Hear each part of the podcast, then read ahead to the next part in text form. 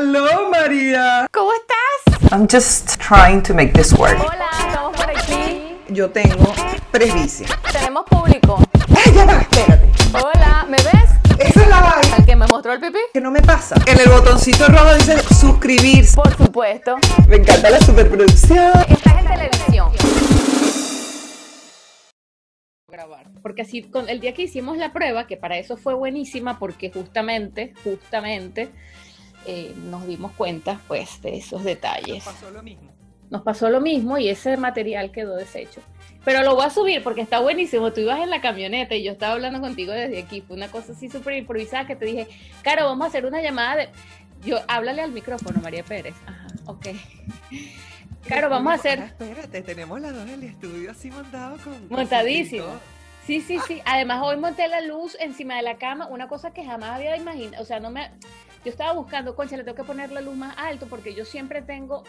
Una de las cosas que más me, me gustó y me interesó de la producción de videos en televisión y, e inclusive en teatro, porque en teatro se trabaja, por supuesto, mucho con la iluminación, era ver la posición de las luces, porque es un juego, es, un, es, una, es una situación, es un personaje dentro de todo lo que tú estás haciendo, la luz.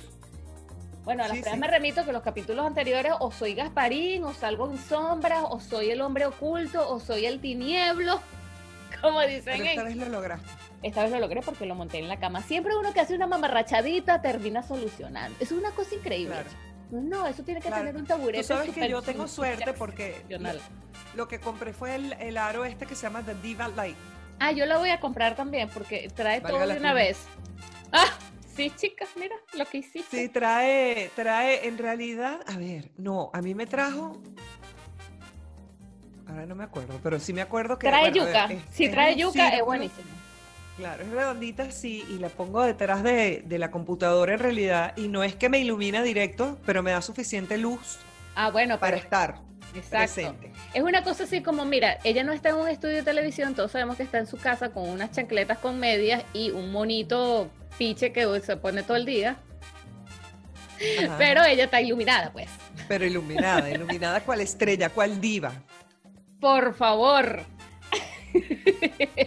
Pero yo te iba a comenzar contando Sí, algo y se me fue la vida de diva, esta, esta vida de diva que uno está llevando que lo termina matando a uno, te digo. Me encanta comenzar el día haciendo ejercicios porque me siento súper una estrella de Hollywood. De esas mujeres que Bien. salen en, en joggers así con sus sudaderas así, con sus audífonos, no van escuchando nada bueno, todos sabemos que están escuchando cualquier... Y van trotando así entre palmeras y vaina y, y me siento así, como que salgo temprano, me, me ando como que en la onda de... No puedo hacer nada hasta que no entrene, no me hables, no me hables, no me hables. Eso es, la, eso es buenísimo, es No un mindset. entrenado. O sea, es como que una mentalidad que uno agarra cuando se Sí, inspira y- y, empieza a hacer los ejercicios. Yo, yo he estado ahí, en realidad ahorita me está costando porque Sí, ya sé. estoy... Te ando... porque to- mi cerebro está dividido. Sí, yo entiendo esa parte también, pero vas a llegar, porque yo creo que cuesta. Yo lo conté alguna vez por aquí, no sé si fue por aquí o por mí, porque nosotras hablamos por todas partes, porque nosotras somos así, Sí, porque ella es Carolina de Piña, somos y bienvenida a ¡Ah, Merengue qué sin letra, porque ella es Carolina de Piña y bienvenida a Merengue sin letra. Exactamente, exactamente. Y, y bueno, y ella es María Chispi Oficial, la pueden conseguir en todas las redes. También está en El Cuento Soy Yo y también está en el Creativity Theater. Y nosotras hablamos de es todo, como por eso es que Nosotras somos como Drupi. Drupi, Carolina y María. Yo antes decía que yo, iba a ser igual a Cher.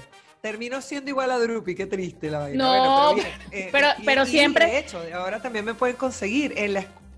Ajá, siempre mejor que Calimero, qui- ¿qué quería decir. Ah, siempre mejor que Calime. Cala. Porque volteabas y estaba ahí, el bicho era, estaba ahí.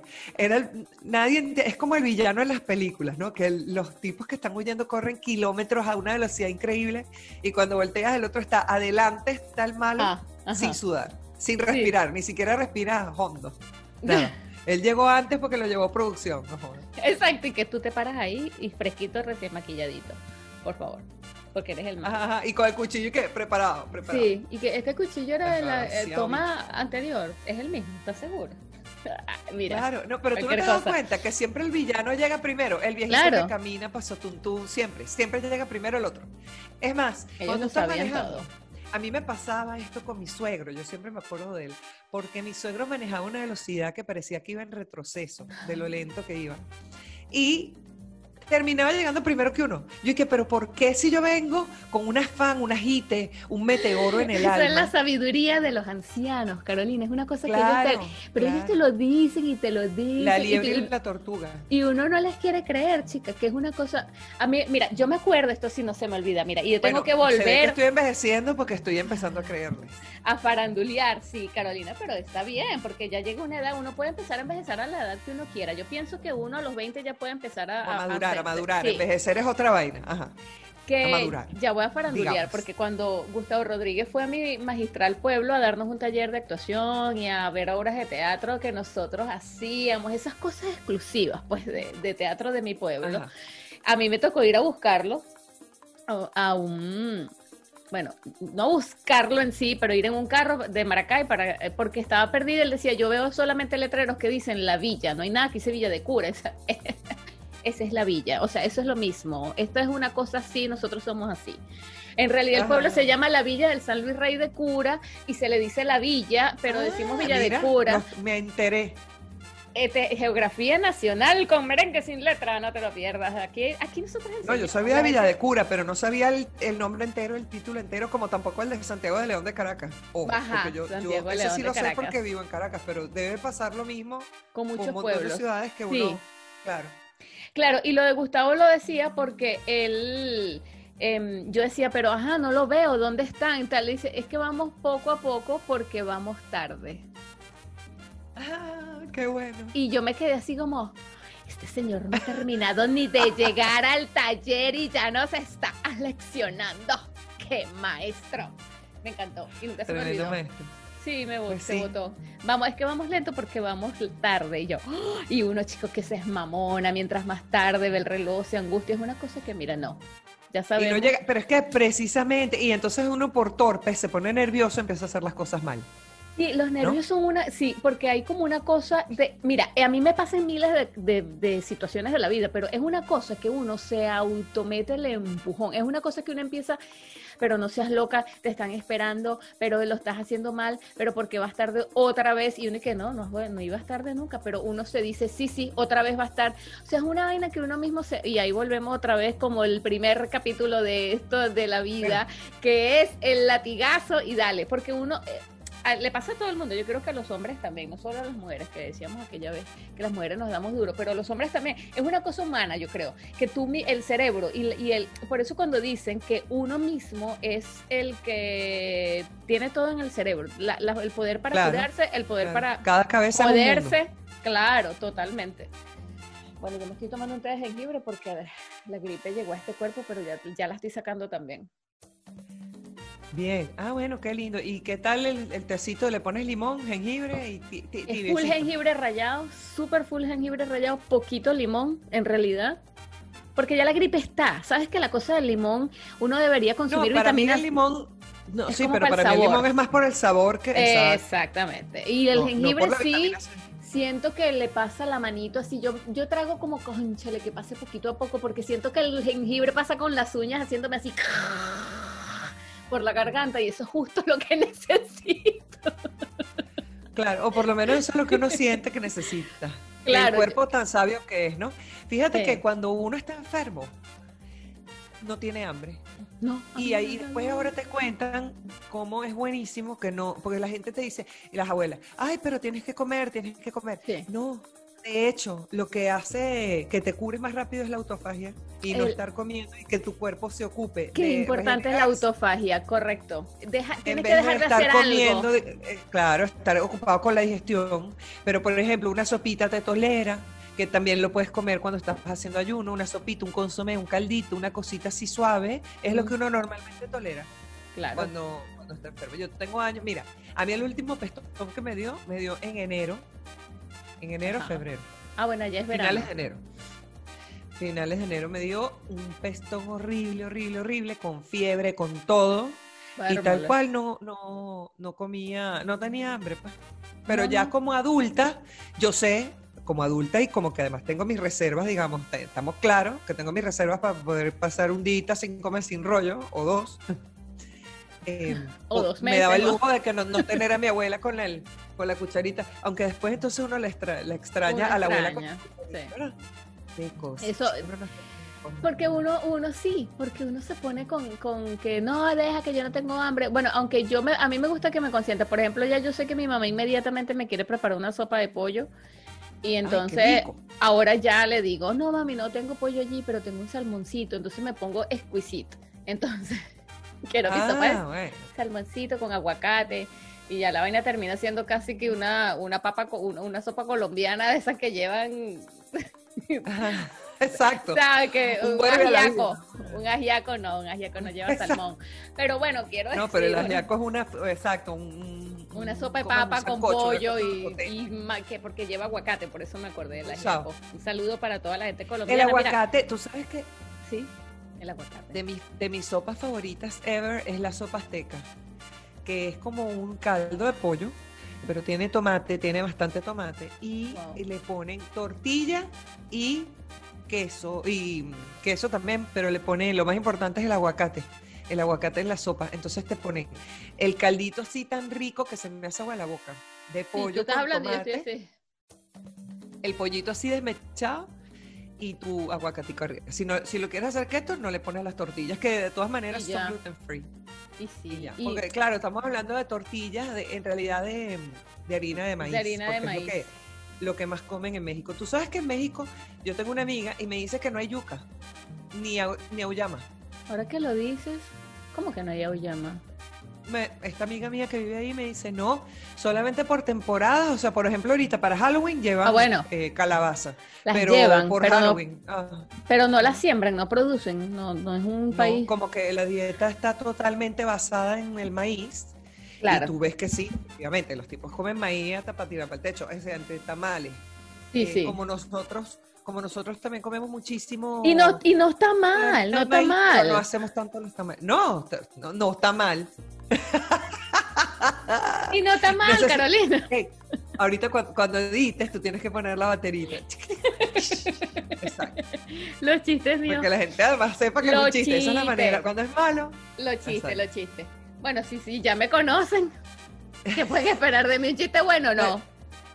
pero el chiste al fin. Chiste al fin. Tú sabes que Es que me salió mal porque estoy un poquito enfermita. No, no te salió mal, te salió estupendo. No te estoy diciendo, pero le tienes que poner el indicador porque es universalmente lo que te dice como que este es el momento, tu espacio para reírte. O puedes poner como en las sitcoms cuando estamos grabando le pones la, la risa. Chamo, tú sabes que eso lo utilizan aquí tanto Sí. en Argentina. Qué no me una vaina gusta. que yo, yo odio. O sea, yo puedo entender que en las series de los 80 lo pusieran y lo dejaran de moda y uno se acostumbró. Pero llega un punto en que no, no me gusta, pero aquí, aquí, mira, en Argentina, eh, yo no sé si ustedes han visto, hay programas, hay varios programas, entre ellos está uno, un- el de un conductor que se llama Marcelo Tinelli, que es muy famoso aquí Y lo quieren y se llama bastante. el bailando o el cantando o el algo, ¿no? No, él es, él es eh, como conductor es muy bueno, siempre simpático, sí, empezó sí. en deporte, empezó eh, relatando fútbol. Y bueno, por tener carisma y por todo, y en algún momento se presentó la oportunidad y típico que le dije, mira, no vino fulano, agarra el micrófono tú y lo agarró y después no lo soltó. más. Y ahora el Bueno, tipo es entonces- el animador. Sí. Y en el programa tienen gente que les dicen los reidores. Son personas que contratan para que estén en Ujú. vivo y se sienten en el Claro. a reír. Y aplaudir también y hacer todas las cosas que las reacciones. O sea, es el público amaestrado, pues. ¿no? Qué Eso- odio me da. Yo lo, de verdad que no puedo, porque además las risas son terribles. Yo no sé quién hace el casting. Si tú me dijeras que es una risa sabrosa, esas que tú quieres oír, bueno, ok. Pero de verdad, honestamente, o bueno, a lo mejor es que a la persona que hace el casting le da risa, pero, pero cuando yo los oigo, yo y qué, ay, me, me mata el chiste. Más bien, al revés. Pero, y me parece muy, muy, muy anticuado. Me parece como foco fijo, de la época de foco Sí. fijo. ¿Tú te acuerdas? Foco? Claro, que no viste a mi novia. Claro. Ese un fijo, ¿no? Claro, y además claro. Foco Fijo era un tipo que iba para Sábado Sensacional. Él era flaquito, con lentes, propia cara de nerd. Él tendría algún compromiso intelectual porque era como que él iba todos era el los de hipster la de lo- vida de, ahora. de Foco, sí. De Sábado Sensacional estaba Foco Fijo. Bueno, pero es que justamente en ese programa era donde yo veía a estos aplaudidores, los que se ríen, los que, de hecho, te voy a contar una cosa. En, Ajá, en- con- en- Sale el cartelito y que Sí, aplaudir. ta- ta- tal cual. Y no, y está Pero el va, coordinador hay una- de Hay una estudios. diferencia. Hay una diferencia, porque si tú tienes un público y tú dices, bueno, este es el momento de aplaudir o, o el momento de reírse, quizás la propia escena te está dando risa y tú espontáneamente te ríes, la risa No. suena más espontánea. Y tampoco está en un micrófono, sino es ambiental. No, pero te voy a contar qué pasa. Todavía. Pero cuando en este que yo te estoy diciendo es que el tipo está frente a un micrófono Ah. dedicado a reírse de lo bueno, de lo malo, de lo todo. Se tiene que reír, su trabajo es reírse. Es como las lloronas. Cuando tú, tú contratabas lloronas. En ¿qué- los, en, es? la- en los velorios, exacto. Un compadrito borracho, siéntese ahí para que llore, compadrito. Al, Ajá. contratado. Eh, contratado, porque sí, está bien. Si tú eres familia, bueno, probablemente llores, pero si una gente que no tiene nada que ver Pero tú y sabes se que tiene es que burda de triste. Ajá. un artista que vaya a grabar a un estudio donde no hay público y entonces después, porque está en el país y entonces eh, eh, no, no se pudo hacer nada, sino que mira, sí, tenemos todos, vas en el programa, pero graba, graba en el estudio sin público y sin nada, hacer como reaccionando al- a las reacciones del público y no hay Ah, nadie, ah, sino los, coordina- los coordinadores y bueno, ponle 15 personas que no hacen el público en sí.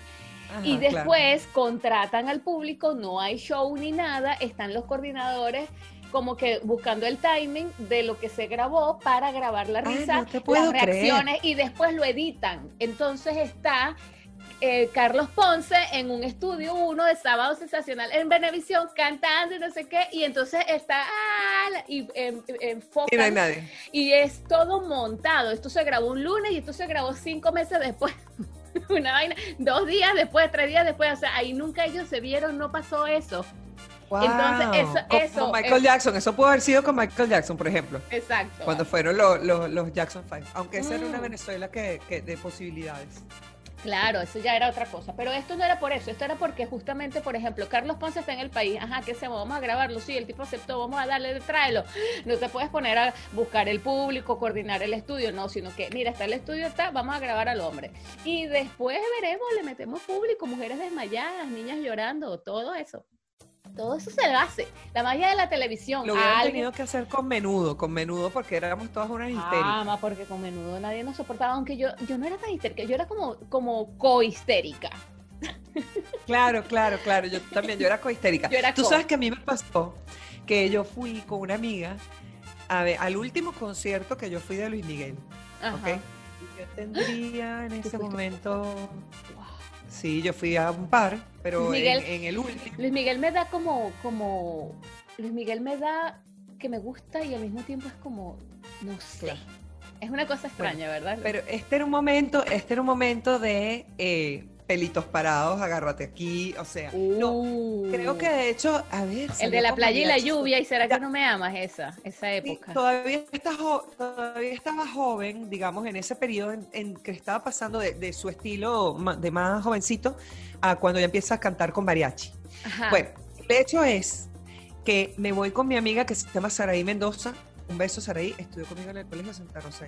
Bueno, entonces total que Saraí es de mi tamaño. Yo mido unos 74. O sea, no somos bajitas. No. Y le digo, Sari, no vamos a estar en la olla. Esto fue en el Poliedro de Caracas. Ajá, sí. ¿ok? Y le digo, no vamos a estar en la olla. La olla era la parte de abajo donde está todo el mundo parado y súper cerca del artista, pero está el público en general ahí. Y entendiendo que las mujeres son unas histéricas, le hace con menudo, con eso somos pues, unas histéricas. Entonces yo decía, yo le digo a mi amiga, le digo, Sari, no me parece que deberíamos estar en la olla porque esto se va a poner horrible y qué fastidio ver el concierto. Y, y eso que yo, como te digo, te digo lo de mi estatura porque yo soy alta, yo veo el concierto. Hay gente que no lo ve, igualito se mete en la, en la olla y no ve nada, ve pura cabeza y espalda de otra gente. Y además, yo lo en los que olerá. conciertos.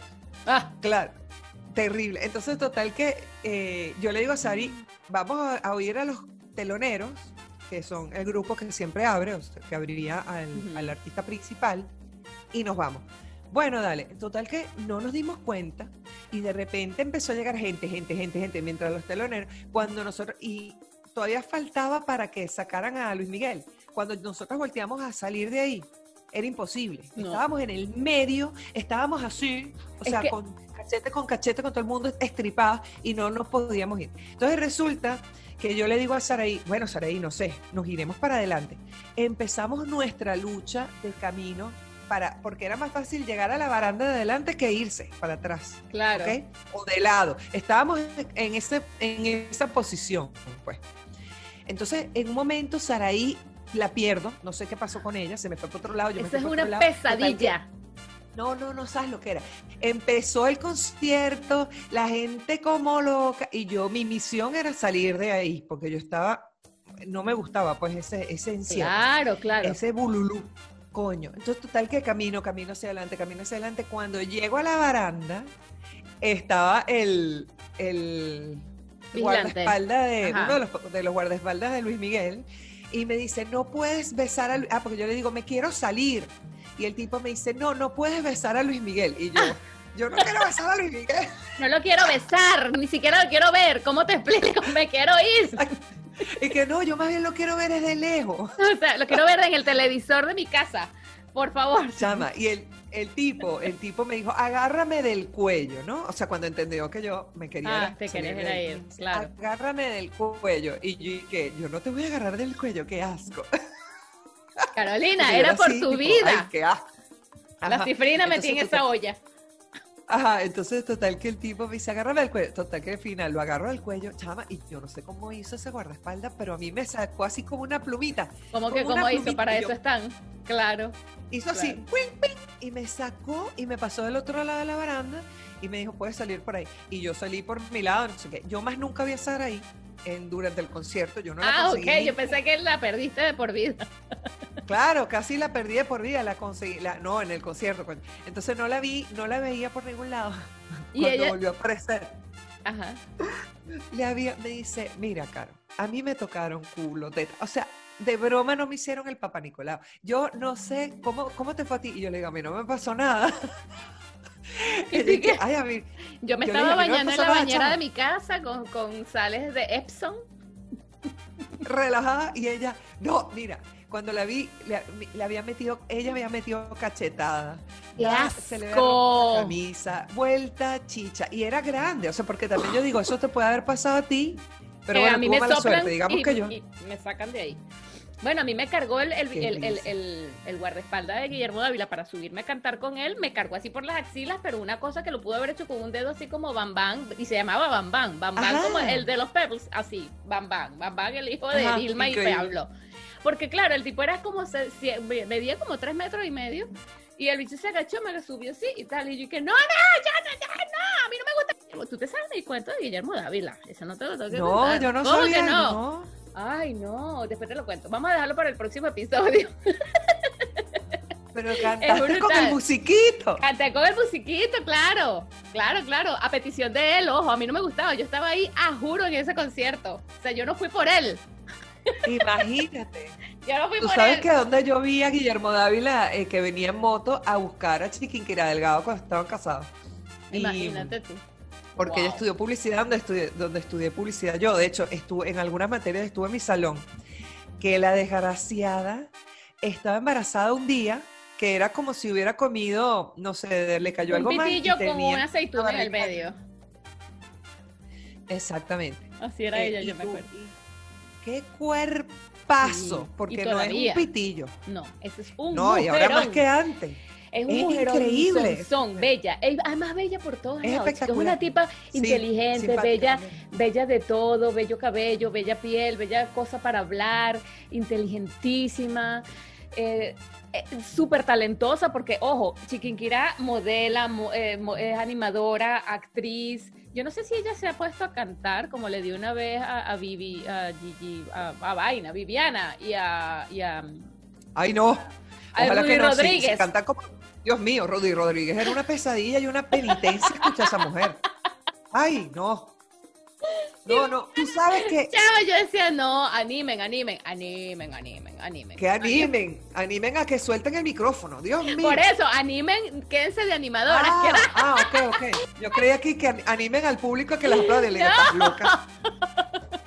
No, no, no, no, no. Esa vaina debía ser il- ilegal. ¿Cómo van a hacer eso? Ustedes la han oído. Además era para los niños. Ese es para los niños. Cómanse la sopa, les pongo a Rudy Rodríguez cantando la amiga, la vaina, porque una- de tenía un peo con una amiga de paso. O sea, la canción era una, amiga, un peo. Y, tú no sabes qué pasó en estos días que estábamos, tú sabes que yo los viernes estoy en casecheo. Aquí hablamos siempre de cheo, cheo y cheo. Bueno, en casecheo estaba una vez poniendo música y tal, y estaba poniendo música hecha en Venezuela. Y puso de todo, porque puso pop y de todo. Y en un momento se le ocurre sacar el disco de Rudy Rodríguez. No, chama. ¿qué Y no sé por qué a uno se le ocurre eh, registrar la cuenta como Rudy, Rudy Rodríguez oficial con, con- Claro. y le pone azul. Me va a y salir de cámara un momento, pero te estoy escuchando. Dale. Y todo el mundo se creyó que era Rudy Rodríguez que había entrado en el- Rudy Rodríguez. Estoy como los tres tristes tigres. Eh, Sí, porque ella de paso se llama así, pues, Rudy Rodríguez. Una vaina que uno que ya va, vale. R con R no cigarro. Pero a ver, es espectacular. Sí.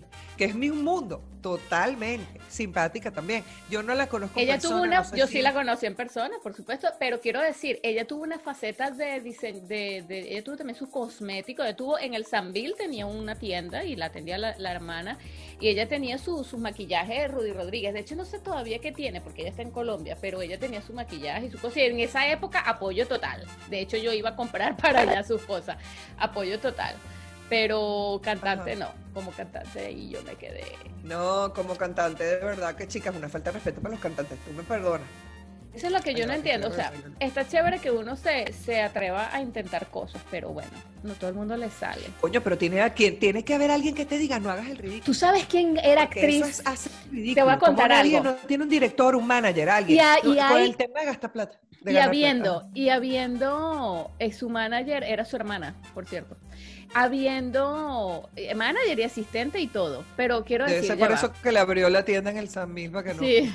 Después de que la lanzó a la estrella, la estrelló contra la pared. la tienda la atendía la hermana, por cierto. En, en cuanto a música. ¿eh? Música. Después los otros talentos. Los otros talentos sí. Hay actrices que, que realmente cantan bien bonito y, y se quedaron haciendo otras cosas y como que no se atrevieron, entre ellas Reimarvi Rojas, mejor conocida como la Beba Rojas. La Beba canta Ajá. bellísimo. Yo la he escuchado en vivo muchas Ajá. veces y canta espectacular. Y uno no, o sea, uno... Elba ah, Escobar, Elba Escobar es actriz y y canta, hermoso, sí. Las otras actrices de hace años cantaban más, pero también le pasaba, también era con ah, empieza por F. Ya me está fallando la, la- la memoria, chica. Flor ¿Era Núñez? Flor Núñez cantaba Ah, también. Flor Núñez. Flor Núñez, me acuerdo mucho siempre de su lunar. Ella tenía como Ella es un bellísima. sí. lunar Y bueno, o, o sea que había cantantes Sí, esa- que, esa- que les iba bueno, como que mejor también- con la y en la época, en la época, estoy diciendo en la época, no, no hace, sí, ahorita hace un montón de tiempo, pero eh, todavía es el deber ser en Estados Unidos que tú te quedas loca cuando ves, por ejemplo, La La Land, que tú, tú ves el, los, los actores estos que son espectaculares, los dos, Emma, Emma Thompson, no es Emma Thompson, es Emma, pero no me acuerdo el apellido ahorita. No me Y acuerdo el yo que, el, no, bueno, los dos actores de La La Land, y muchos de ellos son como Shirley Temple, que ella cantaba, bailaba, actuaba, brincaba, saltaba. La, era, Son y- y- actores integrales y- que llaman, que saben hacer una cantidad, integrales. una cantidad de cosas que uno, que no necesariamente tienes que, que dominar, pero cuando lo dominas, pues lo haces bien y no es una cosa ahí macha- y además tienes habilidades y herramientas y talentos para hacer otras cosas. Mira, por ejemplo, yo el otro día estaba pensando, hablando de lo de la dieta, en, en Sylvester Stallone, Ajá. que escribió, él escribió Rocky. Y Sí. la primera escena de Rocky es la primerita, él se mete un vaso de, él se toma un vaso de seis huevos, o no sé cuántos huevos, de, de una así, glu, glu, crudos los huevos. Crudo. ¿Tuviste esa escena? Sí, claro, Esa escena la escribió él mismo. claro. Él Y escribió decía- y vendió y nadie le quería comprar Rocky. Eso lo produjo y lo tuvo que hacer él porque nadie creía en él para nada. Decían, un, un boxeador, ¿qué, ¿qué es eso? No, asco. Sí, sí, sí. Y tampoco él era, él, eh, de hecho, el papel le encajó perfecto porque él, él quizás Él para quería, otros papeles la condición era- era que él lo quería protagonizar, esa era la broma. Sí, o sea, sí, o le sí, compraban los derechos, pero que él no protagonizara, pero él no, él quería que yo, soy yo el de la, la cosa. Y mira cómo le fue, maravilloso. Pero yo, yo pensaba que hay que tener ese talento, porque donde a mí me digan usted se tiene que tomar crudo. En la Claro. primera escena, seis huevos, yo pensaba, me parece que debe ser la mejor manera de hacerlo, porque justo lo estaba pensando porque en mi dieta, que se supone que yo iba a empezar un plan esta semana y estoy echando más carro que el fugitivo, pero eh, de todas maneras tengo la dieta y en algún momento la haré porque están los ejercicios, están las dietas y eso no caduca. Pero eh, cuando yo pensé cinco huevos en la mañana, y a mí me dicen, no, pero te haces unas panquecas y te haces esto y te haces lo otro todo con huevos. Digo, pero es que yo no tengo tiempo para estar, o sea, de verdad ahorita no le estoy dedicando ese tiempo al desayuno. Es que te Sí, lo no imaginas como mucho, justamente porque no tienes el tiempo, pero es súper práctica esa dieta. Pero ya lo vas a ver, ya lo vas a hacer. Está bien, no, y, y- y capaz que tiene toda la razón la persona, porque sí te voy a decir una cosa, salvando el tema de los cinco huevos, Ujú. que si bien no estoy haciendo los ejercicios, sí empecé a adaptar la dieta, ¿ok? Porque Ujú. puedo, porque lo que dices tú es fácil, no es, no es nada Sí, no complicada es. la dieta en sí. Y de hecho hoy almorcé carne con batata. Y, unas, y yo me hice, aparte, me puse un poquito de tomate y aguacate porque yo soy así rebelde. Entonces, total que el- los huevos, que debían ser cinco, me comí tres, pero yo quedo full hasta las cuatro de la tarde. O sea, Claro, porque yo no estás desayuno- entrenando tampoco todavía. Entonces, claro, tu cuerpo no está quemando, no está. em, Pero no, no te llenan a ti pues. cinco huevos. ¿Cuántos huevos te tocan a ti? ¿Cuántos huevos comes tú? ¿Cuánto huevo llevas tú? Eh, ¿Cuánto huevo lleva la dieta tú? Hablando de testosterona, eso. Habla- llevo, llevo tempranito, Tirazo. Ajá. tempranito, Ajá. tempranito, antes de nada. No, mentira, yo tengo que entrenar primero. Yo tengo así mi dieta porque tú- te tiene que estructurar, ¿no? Eh, Voy a hacer un, un paréntesis aquí, después lo edito. Contamos que estamos con Marwin, ¿tú qué opinas? Y después le decimos, mira Marwin, te estamos hablando de ti, y tú mira si te gusta y tal, para que si quieres sepa, ¿te parece buena idea? Si tú quieres, a mí no me importa. Sí, nosotros mencionamos aquí a todo el mundo. Ah, verdad. ¿Y qué tanto? Bueno, Dele, pero... dele que son pero, pero Claro, tampoco le una- vamos a hacer publicidad, pero podemos contar el cuento nuestro. Claro, que estamos con él y que estamos, ajá, bueno, whatever. Eh, Buenísimo, así se entera que estoy haciendo, que estoy echando carro que joder. sí, sí, ok, voy a, ya, ya, me tengo que acordar que aquí tengo que editar esto porque va a quedar burda chimbo si sale al aire. Dale, dale. Ajá, em, yo, fue así, porque em, nosotras estamos ahorita, Carolina y yo estamos entrenando, ya yo tengo un mes, Carolina está comenzando entrenando con Marwin Piñero y su equipo, que nos manda una dieta Comenzando. y un, comenzar, y un plan de entrenamiento. Yo ya estoy terminando mi primer mes, voy a continuar, vamos a ver cuánto tiempo más, pero por ahora estoy súper contenta, he visto resultados, me da buenísimo. Y yo, o sea, cuando él te pide qué quieres hacer, yo lleno mi planilla y escribo que quiero, o sea, lo primero que quiero hacer es entrenar y ya después todo lo demás, comer, etcétera. Entonces, mi entrenamiento primero, o sea, después de entrenar, eh, tienes tres opciones de desayuno, cosa que le agradecí en la vida. Entonces, una de esas opciones es, porque por supuesto no voy a decir toda la dieta, que todo lo que estoy comiendo, pero... A mí me dio una sola. Sí, pero yo pienso que fue que yo conversé con él y, le- y de pronto él me fue un poquito condescendiente. No sé, no sé, porque él Ah. me- eh, depende, yo creo, por eso es muy importante hablar mucho con él y que él ah, conozca algo y escribirle. Lo, mientras más información tú le des, más, mm, más se acerca él a lo que Detallado puede hacerlo contigo. Claro, claro, porque es importantísima la comunicación otra vez en la vida. Sí. Y bueno, de esas, de esas tres opciones, una de ellas es una porción de pan de coco que me encanta porque es un, yo la hago tipo waffle, waffle, waffle, gofre, como dicen en. España, y me hago eh, cuatro huevos revueltos y 30 gramos de prosciutto. Y ese es un desayuno que después que vienes del gimnasio, que te quieres comer la mesa del... Y el waffle es el waffle de, de, De coso, coco. de coco. Es harina de coco y huevo. Es harina O sea, de coco, un huevo, harina de coco, un poquito de mantequilla, un, poquito, sí, un huevo. Ajá, exacto, ahí lleva otro huevo. O sea, en la mañana son cinco huevos en total. Ah, exacto. Tú uno de los huevos te lo comes así, que era lo que me decían a mí. Pero ¿por qué no haces una panqueca y una cosa y la... Ay, no, no sé. A mí no me dijo nada del, del pan de coco, no, no me sé la receta ni nada. O sea, como que lo que yo tengo era cinco huevos y un Ajá. pedacito de cuántos gramos de auyama. Ah, bueno, pero Y- con eso te puedes hacer cosas. Hay que, resto- hay que ver. Sí, bueno, o cinco huevos así tipo revoltillo, pero es que cuando tú te Como levantas te digo, yo, yo lo haría como Rocky, mi amor, Rocky. y no O has sea, no- comido así y no has entrenado, si pudiera. lo piensas No, mucho. no. Cuando estás, cuando ya vienes de entrenar, es como que wow, o sea, no importa cómo sean los huevos, te puedes hacer una tortilla grande y le rayas la, la remola, la vaina, lo que te toca, la uyama, y te queda una tortilla grande rayada. Y se te hace Ajá. pequeña del hambre que te da después con la, con la comida. Claro, Pero si te llena la satisfacción que a mí me queda, te digo, que en Claro. vez de comerme dos, me, come- me comí tres. Yo desayuno y también el horario es a las 11 de la mañana, por Claro. eso es que te da tiempo Yo he estado un- este mes, que yo cuando llegué con él se me estaba hasta cayendo el cabello porque seguramente algún nutriente estaba dejando de consumir yo por consumir otras cosas que sentía que sí, que me gustaban más, que yo sabía que podía manejar, pero que no era exactamente lo que mi cuerpo estaba necesitando. Y yo, a mí se me dejó de y caer tu el dieta cabello. sigue siendo adaptada a keto. Sí, sí, sí. Por- claro, porque eso- todo eso se lo pides tú a él. Si yo quiero cambiar a low carb o le digo, mira, este mes quiero incluir tal cosa, pero mis objetivos siguen siendo tales, ya él me dirá, mira, María, para esos objetivos te recomiendo más esto, esto y esto. A mí me ha ido Ah, yo, yo espectacular pedí en low ese carb. sentido. Ajá. Ah, bueno, claro, te dieron auyama, te dieron batata, te dieron, qué sé yo. Está bien. Ya mi batata. O sea, de A mí- hecho yo creo que al principio igualito te empujan un, un casi keto, Sí. porque keto funciona muy bien. Entonces la primera semana tú quieres ver más resultados y eso es lo que te hacen siempre. De hecho, cuando hicimos la 54D, la primera semana, de las primeras dos, de hecho, la- 10 días en realidad, Sí, te mandan básicamente keto sí. y, y- y entras en cetosis porque Sí, lo, y la- lo viví, o sea, lo Claro. experimenté, lo sentí. Claro, y además la gente se asusta mucho con esto de no, los carbohidratos. Hay muchas opiniones encontradas. Yo definitivamente, como siempre lo decimos aquí, usted pruebe, es su cuerpo, usted es el que sabe. Claro.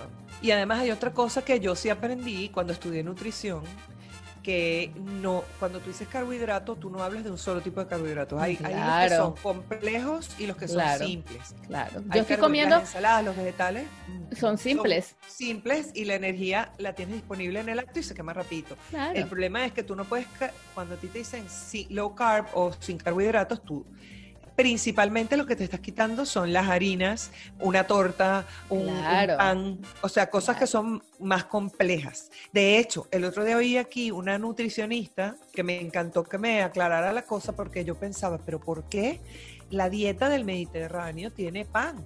Tiene pan en bruto y, y también la de los italianos. Y tú no ves esa obesidad en España. No, Realmente yo no la veo. O en Italia tampoco. Y la dieta está también basada en harina de trigo. Pero, ¿qué pasa? Lo que decía esta mujer. Argentina es un país que vive de producción de alimentos. Cuanto más soya, soja produzcan, pues más venden, ¿no? Y Claro. lo venden en dólares, lo cual está buenísimo. Misma situación con el trigo. Y la dieta del argentino también está basada en el trigo y el trigo es muy barato. Entonces eh, llegan a la población produciendo más trigo. Para hacer eso, transforman, modifican genéticamente los alimentos. Y han modificado, dice que tiene el trigo de aquí de Argentina, y esto no lo estoy diciendo yo, lo dijo la doctora que si después me preguntan te puedo dar el nombre que no me lo sé de memoria, pero o lo puede, porque Yo en internet es difícil buscar. todo. Claro, el internet es difícil buscar esa información, sobre todo también dependiendo de dónde vivas, porque no te lo van a decir de no una. les o conviene sea, te tienes que meter a buscar, meter a buscar. Pero te dice que tiene 14 modificaciones que ella sabe, de las que ella sabe, el trigo. Y en Italia no, en Italia creo que tiene como cuatro. Entonces, que te dice, tú puedes en Europa comer pan. Tú no puedes aquí comer pan. Yo también siento que el pan de aquí, cuando digo de aquí me refiero a Alemania y a, a Finlandia, porque viví también en Portugal, pero y, y pasaba mucho tiempo también en España porque me quedaba, yo vivía en la frontera, la gente que me ha seguido hace tiempo sabe que yo iba a Portugal a echar gasolina o a comprar, a, perdón, a España. Y realmente el pan, que siempre me voy por la tangente, que lo que quiero decir es que realmente el, el pan alemán y el pan finlandés son unas cosas que yo no les consigo comparación y tampoco siento que es una cosa que me deje ni siquiera hinchada. Y sí, tienen centeno, tienen trigo, pero tienen también, es otra, es otro cultivo, es exactamente, la- tierra, la tierra, el tratamiento de la tierra. Creo que tienen muchísimo, y, y además que mucha gente que hace todo casero, bueno, yo hacía mi pan, por ejemplo, claro, tengo que comprar el trigo en algún lado Claro, porque y no te digo que lo sembraba. La masa madre y uno come con cosas fermentadas, o sea, que es exactamente lo que sucede con la masa madre. Entonces, claro, son procedimientos también muy, muy diferentes y el cuerpo obviamente reacciona diferente. Hoy Pablo estaba alimentando su masa madre porque la está haciendo ah. aquí. Y es increíble porque de verdad que me acordaba, tuviste la película esta que tú pinchabas el dedo y le se pinchaba el dedo del dueño y le daba la matita un poquito de sangre. La, la, esa, es de los 80. Esa no es querida encogía a los niños. El del tipo, él, él, el actor, ese actor es el de esta película. pero no es la ah. misma película. No, ya, pero ya sé. Ah, claro, mira, lo vi, lo vi. Lo vi, exacto. o sea, vi el hombre haciendo. Era la tienda de no sé qué vaina. Ajá, sí, sí, sí, sí, sí, sí, sí. Y sí, ajá. Bueno, la ves viva. La, eh, ahorita lo ves, yo decía, uy, te va a morder un dedo un día esto la, la, la, masa. Bueno, tú sabes que yo estoy haciendo vinagre de manzana. Eso, sí, sí, estoy haciendo vinagre de manzana. La ves comérselo, la ves comérselo. Y ves el hongo formándose y lo ves. Es que es una vida, cobra vida. Es una cosa que tú dices, yo me voy a tomar eso, que genial, le voy a dar eso a mis intestinos. Porque al final eso es alimentar. Me parece genial. Sí, a mí bueno. Sí, a mí me parece creepy, pero, pero me lo como. O sea, yo no estoy claro. ahorita aquí, pero. Y, y ojo también, cosa número dos, Pablo mandó a comprar un paquete de 10 kilos de harina italiana. Ah, bueno, también es otra. Yo, comer ese pan. yo lo que hacía y hago cuando hago mi pan y le hago pizza a los niños es que compro el, el grano de trigo y compro la espelta, que es el trigo verde, el trigo mm, antiguo, digamos, el trigo, como, como decirle, como si fuera el trigo original, original. Sí, y eh, que es la espelta, y, este lo muelo yo misma. ¿Entiendes? Entonces ah, queda, otro un proceso. Claro, ya, ya yo misma sé que eso es el trigo y yo lo muelo y yo hago todo. Tú sabes que yo antes mostraba muchísimo todo eso por Snapchat. Cuando hacía Snapchat, mostraba muchas cosas de lo que yo cocinaba, de lo que hacía, de cómo preparaba, de cuando iba a comprar las cosas, etcétera. Como ya muestro poco de eso, pero aquí cuando una de estas que vaya al supermercado voy a mostrar Em, los productos que hay aquí, que también se consigue una cantidad de cosas. Esta gente tiene los dos mundos aquí, en Finlandia. Tú vas y consigues cualquier cantidad de cosas que tú sabes que son buenísimas y consigues muchas cosas fermentadas y cosas para... Tú consigues aquí todo, todo, todo lo bueno, todo lo bueno, todo lo bueno y todo lo malo, todo lo malo, todo lo malo. O sea, así como, o sea, tú decides al final. Exactamente, al final es tu decisión.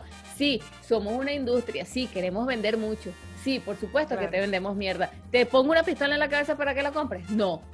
No, pero también puede ser que sea accesible, porque mucha gente en Estados Unidos lo que reclama es el hecho de que es, tan caro. Hay, comprar un huevo de gallina, de una gallina que está en un parque ahí, te cuesta un ojo a la cara cuando el otro producido, donde los pollos están aprisionados y con los antibióticos y la vaina, eh, te sale mucho más barato porque la producción es mayor, le bajan el precio. Evidentemente la calidad es distinta, pero entonces, claro, sí, no tienes la pistola en la cabeza, pero tampoco tienes el acceso realmente porque quizás a mucha no, gente... claro, y que también la gente no está acostumbrada a sustituir una cosa por otra cosa saludable, así sea un pelín más, no digo un pelín más cara, sino que Claro, puedes, puedes quitarte los cigarros y comprarte el huevo orgánico. No, y ni siquiera eso nada más, sino, sino también la mentalidad de comer para llenarte y comer mucho. En Estados Unidos está la mentalidad de comer mucho, mucho, las porciones, todo es grande, todo es gigante. Increíble.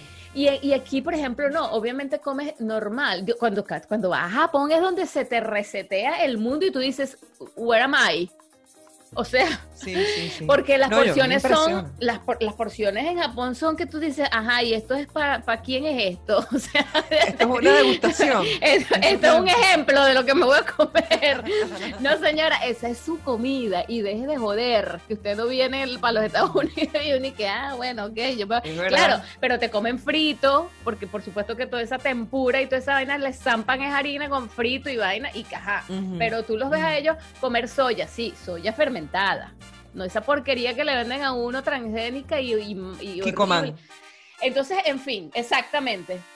Entonces, claro, eh, em, las porciones en Estados Unidos son una cosa que son para allá. Entonces, claro, tú le sirves a alguien una porción que es para su peso, su estómago, su para, que esté saludable y, te va a tirar el plato por la cabeza un chamo de 14 Mismo años que está acostumbrado a comerse 3, 4 hamburguesas en una comida y, y 3 litros de Coca-Cola. Sí, sí. De hecho, en, eh, una de las cosas que nos, que nos llamaba la atención cuando íbamos a Miami y, en los restaurantes cubanos, que mi familia es cubana, la, te servían el bistec de palomilla, que es el que me gusta a mí, que es muy finito, y le ponen, es a la plancha, y le ponen cebollita picada, perejil y limón y, y ajo. Entonces a mí eso me, me encanta, me encantaba con papas fritas. Pero te servían uno así, Claro. de grande, era, era, era- eran dos cuartos de, de- de- en las manos de medida, un bistezote largo, Ajá. grande, en un plato. Esa es una y en otro milanesa una- plato, o algo así. Ajá, como milanesa, pero sin empanizar ni Sin freír. empanizar ni freír, genial. Ok. Que eso Es un la plato típico austríaco, tú sabes, ¿verdad? Ah, no. La qué mila- bien, sí. mi favorito. O sea, a mí me fascina. La no milanesa, la sí, sí, milanesa. sí. La Sí. me gusta, pero me gustaba más a las planchas sin el pan y la fritura. No sé por qué. Ok. Yo te lo comento que te Ajá. en un arroz, en un plato con arroz y una bandeja que parecía que se iban a servir tres y esa era tu comida. Y después otra de papa frita. Y era plato, plato y plato. Y tú, esa vaina te la comías tú. Y, yo me la Y además tienes, y además tienes el fulano refill, que si te tomaste una vaina vas y te refill, y refill, y refill, Sí. y uno, Dios mío. Y se hace la maldad, pues, o sea, uno se hace la maldad. Y yo tengo, de hecho, tengo un amigo, un muy buen amigo que amo y adoro, y él estuvo a punto, o sea, él estuvo a punto de morir realmente eh, con problemas cardíacos y del corazón. Por el refill. por el refill, mi amor, porque él me decía, María, pero es que claro, además es muy barato comer así. Es muy barato comer Ah, así. no, comer mal es baratísimo. es Comer baratísimo. es- Entonces, no claro, nunca. claro, entonces, claro, tú dices, pero comete un bistec, unas ensaladas, y sí, comete un par de papas fritas, pero no te tienes que comer cinco platos, entonces sientes que te están jodiendo. No, no, por, eh, por menos me como más.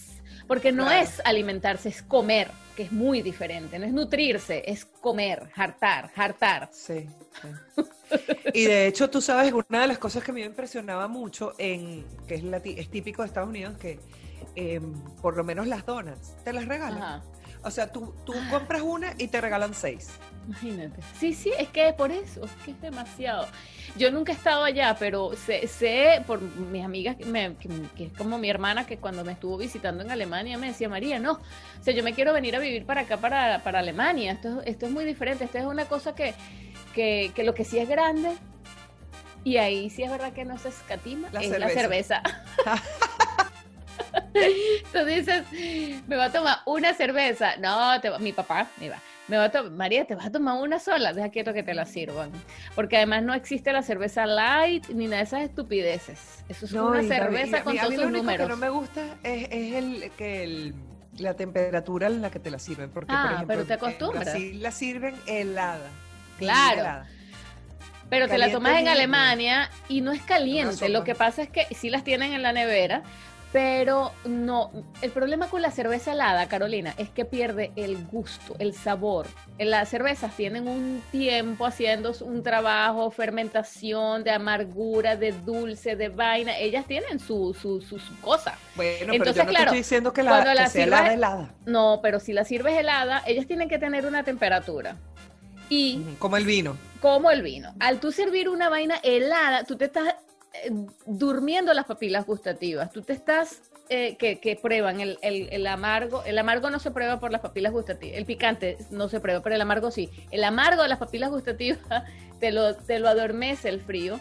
Y no, no experimentas el verdadero, no solamente el amargo, sino el verdadero sabor del trabajo que está detrás de la cerveza. Y sí, cómo no, te estás tomando la cerveza, te estás tomando todo el alcohol, te estás pero no puedes decir, no me gustó, sí me gustó, no la estás experimentando realmente. A mí, a mí em, por ejemplo, en Brasil, que te la sirven helada, Claro. pero te la dan helada y no dura dos minutos helada, porque estás en un clima que no dura dos minutos helada. exactamente, entonces, por ejemplo, en Berlín, tú te metes a un sitio, te tomas una jarra de cerveza, que es básicamente medio litro de cerveza, te zampas esa media jarra hablando ahí parado con un amigo, cuando sales a agarrar fresco o a acompañar a algún amigo a fumar, porque no puedes fumar dentro de los locales, sales a fumar y está haciendo menos 5 grados afuera, sientes que, que te vas a morir. Claro. O sea, sientes Claro. inmediatamente el, el- lo- lo- mm, el alcohol, sientes el alcohol y el frío no ayuda. Entonces, claro, tú te tomas una, dos, tres cervezas de esas y ya pasaste la noche. Por eso también son costosísimas. Aquí el alcohol es más caro todavía. Sí, a mí me encanta, aquí en Bariloche hacen muchísima, bueno, en Argentina lo hay, pero cuando yo he viajado a Bariloche es cuando más he disfrutado la cerveza artesanal, porque ah, cerveza artesanal. Claro. y, es súper lindo sentarte y probarlas todas. De hecho, una de las cosas que a mí me fascina es ir ahí en el bar y bueno, cuando se puede, y abres tu, te dan la IPA, la... bueno, todas Bueno, Mer, Mertzen, IPA y todas las la que... Honey.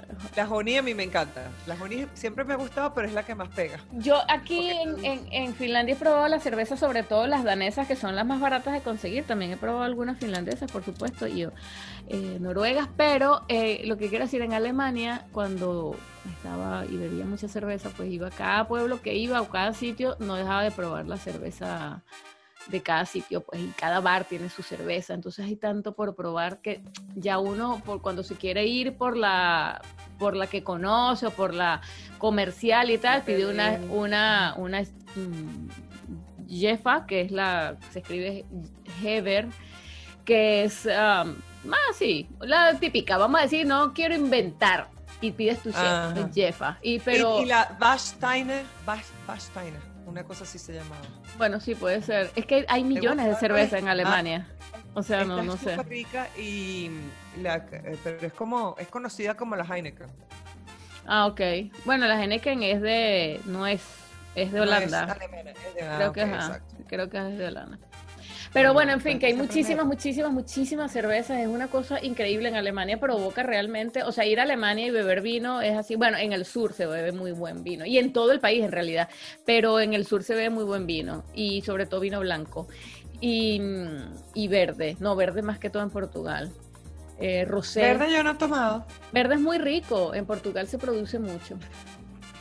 No, y el rosé. No lo he tomado. Y aquí sí, también tuve la oportunidad de ir a Mendoza Ah, porque bueno, es que en Argentina se puede catar vino en todos lados, pero eh, cuando fuimos a Mendoza pudimos ir a la mm, al viñedo, a la casa de la marca y te hacen una, una comida con maridaje. Entonces lo que hacen es que ellos eligen una cantidad de vinos y te dan varias degustaciones y eh, en las degustaciones tú lo, lo, el maridar es porque este vino es para destaca los sabores, o sea, ellos se complementan con este plato de comida. Entonces, de repente, si es un vino tardío, puede ser un postre o bueno, hay de todo. Tú, vas, tú vas, tú sigues la cena paso a paso, te hacen varios pasos y terminas conociendo varios tipos de vino de la, del viñedo de la casa para que después tú decidas y, y además es buenísimo porque te crea incluso un sentido de pertenencia con la marca. Claro. la conocí,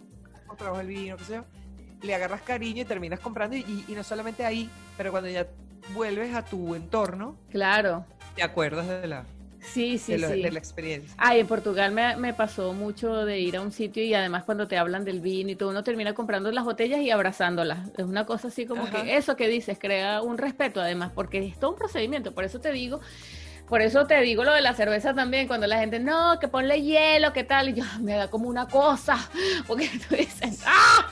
Y al vino tampoco, por favor. como un amigo mío.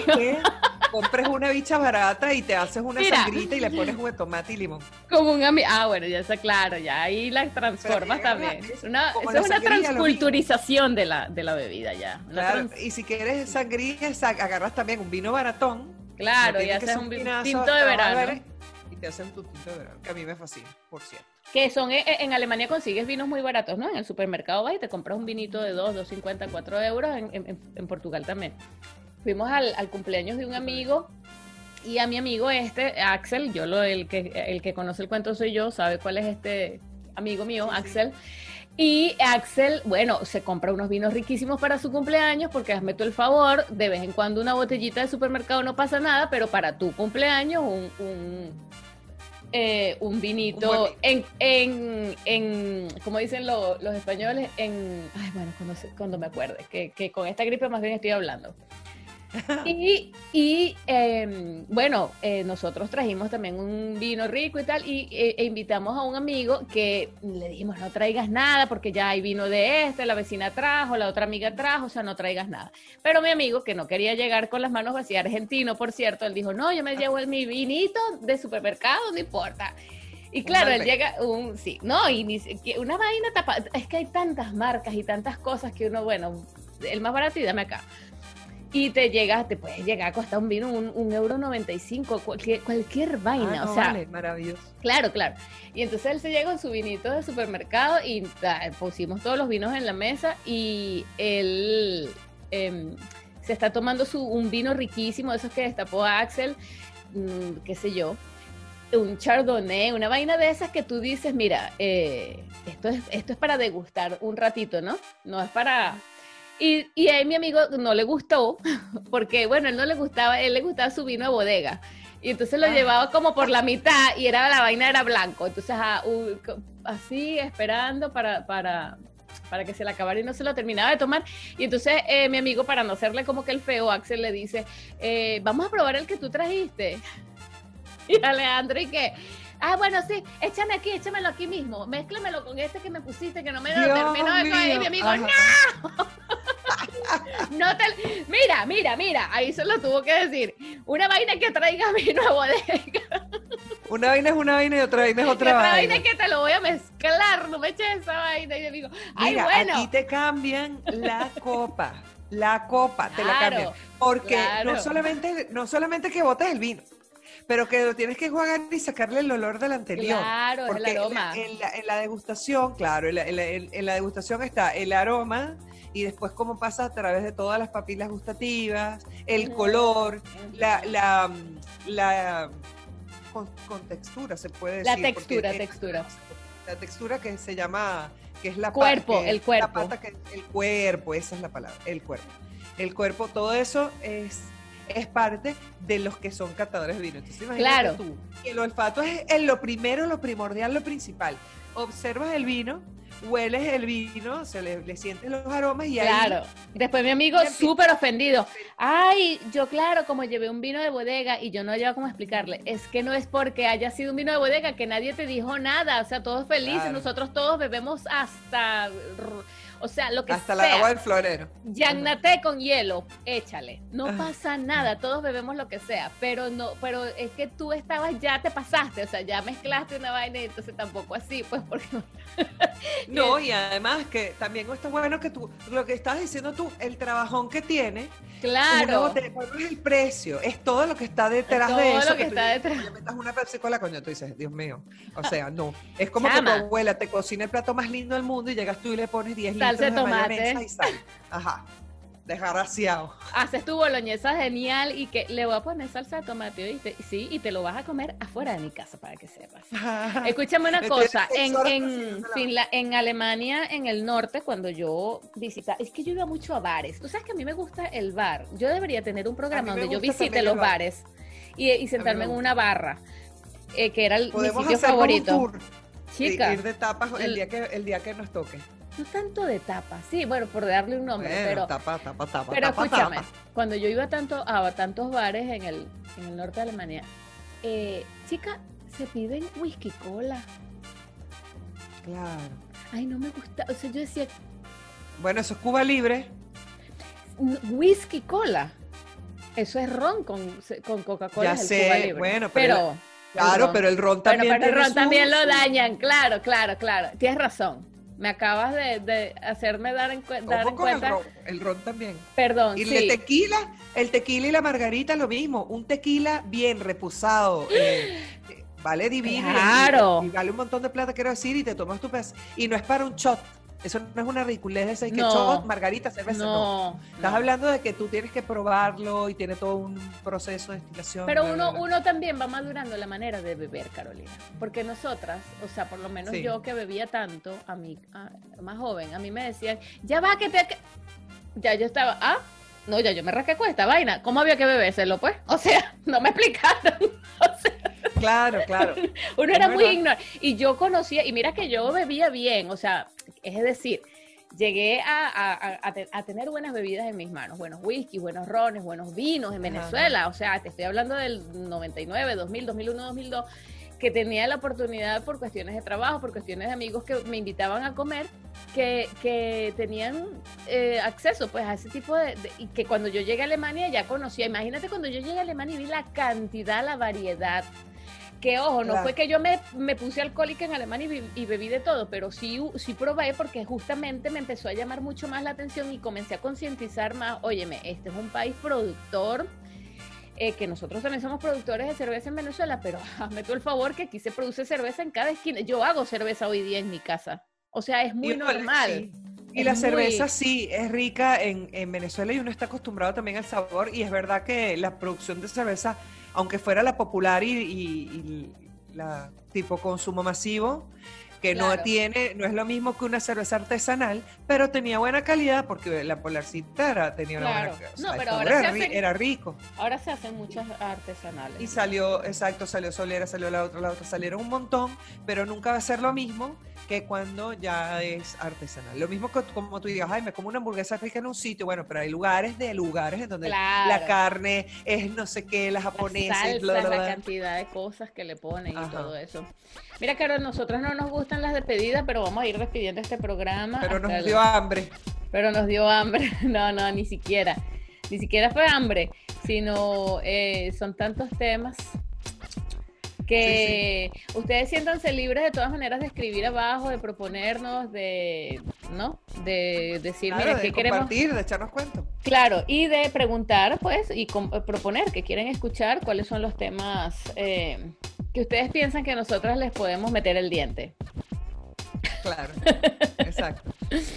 Temas que estén en que, porque también uno puede eh, meterse un poquito con el chisme. Mira que nosotros somos demasiado elegantes para no hacer ese tipo de cosas, pero ajá, de vez ¿A quién quieren que le rejemos el cuero? Miren que yo sé tejer, yo le dejo un vestido de novia aquí sentadita rapidito. Ajá, exacto, no, te sientes cohibida. bueno, mi amor, I love you, qué bueno la conversa, espero que te sientas mejor. Sí, yo me siento súper mejor, de verdad que estoy bastante recuperada. Y haciendo todos tus ejercicios y todo chévere. Ya vas a ver, ya me van a ver en traje de baño en estos programas. No, pero María, está haciendo frío. En traje de baño, dije. Afuera, en claro. Claro. Bueno. Bueno, gracias por... Prontísimo, en una semana, acuérdense. No dejen de sintonizarnos y de compartir esto con quien ustedes creen que le puede servir lo que estamos diciendo. O sea, a todo el mundo, porque nosotros decimos puras cosas buenas. Así que adiós. Chaito.